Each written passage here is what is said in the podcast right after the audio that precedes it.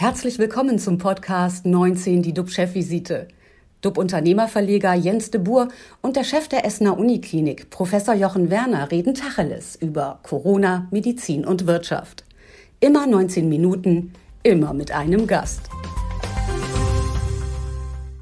Herzlich willkommen zur Chefvisite. Unser Thema heute Game Changer Omnicron. Erledigt sich die Impfpflicht? Wie immer mit an Bord mein Kollege und Experte Professor Dr. Jochen Werner, Chef der Uniklinik in Essen. Moin, moin, lieber Jochen. Moin, moin, lieber Jens, moin, moin, liebe alle hier aus Essen.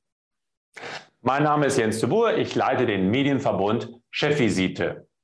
Die Debatte über eine mögliche Impfpflicht erhitzt die Gemüter. Aber die Omikron-Mutante verändert die Grundlagen. Wer sich damit infiziert, verbreitet das Virus. Dabei ist es egal, ob geimpft oder ungeimpft. Geimpfte tragen kaum noch wie bisher zu einer verlangsamten Verbreitung bei. Sie schützen sich persönlich, etwa vor schweren Verläufen der Krankheit, stecken aber andere an. Wenn aber wie bei einer Grippe jeder jeden anstecken kann, egal ob er geimpft ist, dann muss man darüber sprechen, ob eine Impfpflicht und damit ein Eingriff in das Selbstbestimmungsrecht der Menschen gerechtfertigt ist. Das ist ein sogenannter Game Changer. Experten kommen zu der Einsicht, dass wir Corona nicht mehr bekämpfen können, sondern lernen müssen, damit zu leben, wie mit einer Grippe oder Krebs. Der Publizist Gabor Steingart hat fünf Argumente zusammengetragen, die jetzt gegen eine Impfpflicht sprechen. Darüber möchte ich heute mit Jochen Werner sprechen. Doch zuerst die kurze Frage, lieber Jochen. Wie ist die Corona-Lage aktuell bei euch in Essen? Ja, also wir sind weiter stabil, äh, immer um die etwa 50 äh, Patientinnen und Patienten, die an Covid-19 erkrankt sind. Etwa die Hälfte davon liegt auf den Intensivstationen. Also im Moment haben wir den Regelbetrieb noch. Das heißt, dass all die anderen nicht an Covid-19 Erkrankten bei uns im Moment noch ungehindert versorgt werden können. Aber jetzt gilt auch die Impfpflicht für euer Pflegepersonal. Wird euch das an der Uniklinik in Schwierigkeiten bringen oder sind genügend Pfleger und Ärzte geimpft? Also diese Impfpflicht gilt ja ab dem 15. März 2022. Die Impfquote bei uns ist sehr hoch mit über 95 Prozent. Natürlich gibt es immer noch welche, die eben nicht geimpft sind. Und äh, das bereitet uns selbstverständlich Sorgen. Wir versuchen ganz intensiv in Kommunikation einzutreten, und äh, die entsprechenden Mitarbeitenden eben noch zur Impfung zu überzeugen. Und natürlich müssen wir die Sicherheit unserer Patientinnen und Patienten gewährleisten. Das tun wir weiterhin mit äh, regelmäßigen Tests, mit den Masken, mit Hygienemaßnahmen. Aber äh, dieses ganze Thema Impfpflicht, berufsgruppenspezifisch, ist natürlich auch hier ein Thema. Der bekannte Publizist Gabor Steingart hat jetzt fünf Punkte zusammengestellt, die gegen eine Impfpflicht für alle sprechen. Darüber würde ich gerne mit dir äh, sprechen und äh, vielleicht kannst du die einzelnen Punkte mal kommentieren. So sagt er, die Gefahr einer Einlieferung ins Krankenhaus ist bei Omikron deutlich geringer und auch das Risiko daran zu sterben. Das machen Studien aus den USA und Großbritannien deutlich. Entkoppelt sich das Infektionsgeschehen gerade von der Hospitalisierungs- und Todesrate? Also Dafür, finde ich, hat er äh, die richtigen Argumente zusammengetragen. Man hat den Eindruck, wir werden natürlich sehen, was bedeutet das für deutsche Verhältnisse, aber wir müssen davon ausgehen, dass die nicht immer anders sind als in den anderen Ländern. Und äh, deswegen, es wird viel mehr Infektionen geben. Wir werden mehr Patienten auf Normalstationen haben, weniger auf Intensivstationen, aber trotzdem belastet ist unser System äh, zunehmend. Ich bin absolut davon überzeugt. Er spricht davon, dass es weiterhin wichtig ist, Masken zu tragen, damit die äh, Welle abgedämpft werden. Werden wir uns daran gewöhnen müssen, in den nächsten Wochen und Monaten Masken zu tragen? Also ich glaube, im Moment ist es fast wichtiger als je zuvor, die Masken zu tragen, wahrscheinlich auch tatsächlich die FFP2-Masken. Es gab natürlich diese hochsensible Phase, als keiner geimpft war. Ähm, da hatte jeder das eigentlich als einzige Möglichkeit, sich zu schützen. Aber jetzt bei dieser hohen Infektiosität, also Maske ist äh, tatsächlich alternativlos. Der bekannte Virologe Christian Drosten glaubt, dass sich mit Omikron vielleicht gar nicht mehr, also dass das gar nicht mehr so ein großes Problem ist, was sich aufbaut. Denn die Mutation greift eher die oberen Atemwege an und weniger die Lunge. Ist Omikron äh, zu einem halbwegs harmlosen Schnupfenvirus äh, mutiert oder geworden? Also das kann durchaus sein, dass das irgendwann mal die Bewertung sein wird. Ich muss mich ja hier aufs Krankenhaus konzentrieren und bei uns kommen dann natürlich die Kranken die vielleicht andere Probleme auch haben. Viele wird es wahrscheinlich nur mit einer leichten, ja, fast Erkältung treffen. Aber trotzdem, ich bleibe dabei, es wird eine Reihe von Menschen geben, die werden richtig krank, die kommen ins Krankenhaus und die brauchen auch bis hin dann leider trotzdem zur Intensivtherapie. Mhm.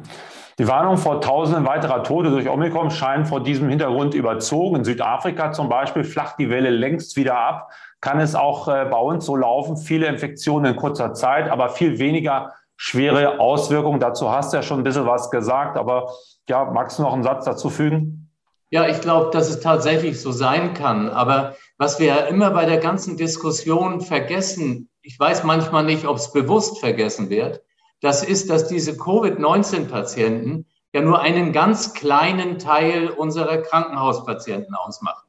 Und wenn wir das Krankenhaus destabilisieren, das ist jetzt leider das Problem, das auf uns zukommen könnte, dass das Personal eben krank wird. Und wenn es nur drei, vier Tage ausfällt, dann werden die äh, quasi leiden, die eben wegen anderer Erkrankungen zu uns müssen.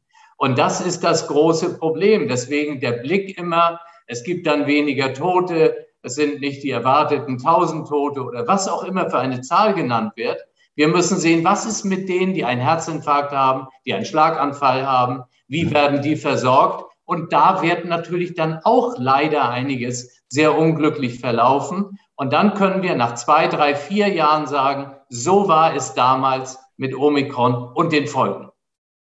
Befürworter einer allgemeinen Impfpflicht sagen, Geimpfte schützen nicht nur sich selbst, sondern auch andere und dämmen die Verbreitung ein.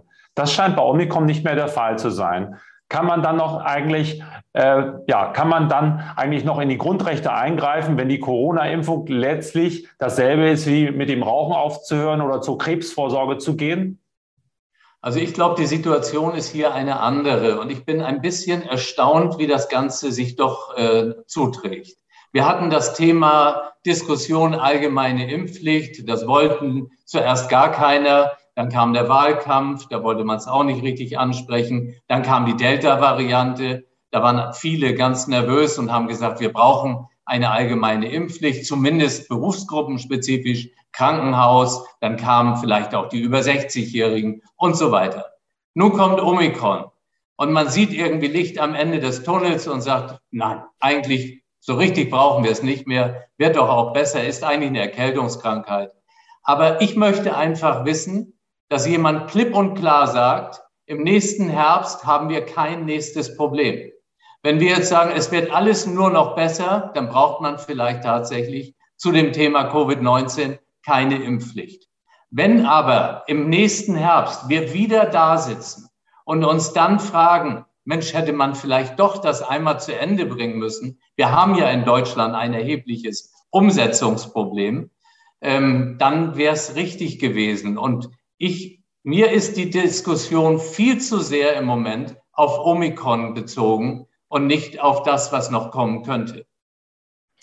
Also du glaubst oder sagst, man kann nicht ausschließen, dass es wieder eine weitere Variante gibt und die uns dann im Herbst wieder möglicherweise erreicht. Und deswegen sollte man vorsorgen und sollte über eine Impfpflicht nachdenken. Und du plädierst also quasi für eine Impfpflicht. Ich plädiere dafür, dass das jetzt in aller Konsequenz zügig zu Ende diskutiert, debattiert und entschieden wird, damit man ein Thema abgeschlossen hat. Und dann kommt es auf die Spezialisten an, zum Beispiel auf Professor Drosten. Wenn Professor Drosten Entwarnung gibt, sagt, kein Problem mehr, man braucht keine Impfpflicht, das ist für mich, das hat schon dann ein großes Gewicht. Aber jetzt so auf halber Strecke stehen zu bleiben und zu sagen, machen wir doch nicht zu Ende, das halte ich für nicht richtig. Wenn die Gefahr besteht, dass im nächsten Herbst mit einer anderen Variante eine ähnliche Situation wie mit Delta oder vielleicht schlimmer kommen könnte, dann braucht man diese Entscheidung. Und wenn es nur für bestimmte Risikogruppen ist, die zu definieren sind. Glaubst du, dass wir in einer psychologischen Falle sitzen? Ich meine, wir haben über zwei Jahre oder gute zwei Jahre haben wir jetzt das Problem äh, mit der Pandemie und dass wir irgendwie hoffen, rauszukommen. Und da sieht, sehen wir, dass es mit Omikron vielleicht nicht mehr ganz so schlimm ist. Und von daher hoffen und einfach ja mit Hoffnung leben und mit der Hoffnung arbeiten, es wird schon irgendwie weitergehen und vorbeigehen. Es, es ist die ganze Zeit, es wiederholt sich alles, die ganze Zeit. Es wird nur schneller. Sonst war die Wiederholung der Sommer. Und wo wir gesagt haben, eigentlich ist alles vorbei, dann waren wir überrascht, es ging doch wieder los. Jetzt kommt im Winter auch noch eine extra Einlage mit Omikron, wo alle sagen, ist ja jetzt eigentlich auch schon fast vorbei. Die Leute realisieren nicht, wir werden Ausfälle bekommen im Personal. Wir werden vielleicht feststellen, dass bestimmte Buslinien nicht mehr fahren, vielleicht Züge ausfallen etc., dann wird das Geschrei groß. Nächste Woche werden wir vielleicht sehen, vielleicht kommen wir auf eine äh, Inzidenz von äh, 100.000 Neuerkrankten letztlich. Wer weiß es, vielleicht sind wir bei 200.000. Ähm, da haben wir doch noch so viel vor uns und es kommt schon die ganze Geschwindigkeit raus, weil man eben sagt, jetzt ist es nicht so schlimm. Dann kommt der Sommer und dann meine Frage ist eben, was ist mit dem nächsten Herbst, Winter? Und ich glaube, man sollte da darauf vorbereitet sein. Das hat in der Politik alles im Vorlauf und deswegen jetzt und nicht im August.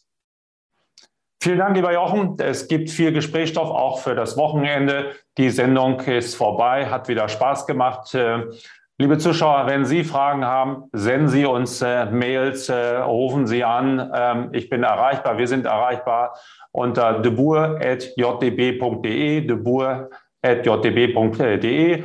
Und wir machen Montag wieder weiter, kommen zurück und halten Sie auf dem Laufenden. Ich wünsche Ihnen ein ruhiges Wochenende, bleiben Sie gesund und klicken Sie wieder rein. Äh, schöne Grüße aus Hamburg. Und natürlich aus Essen.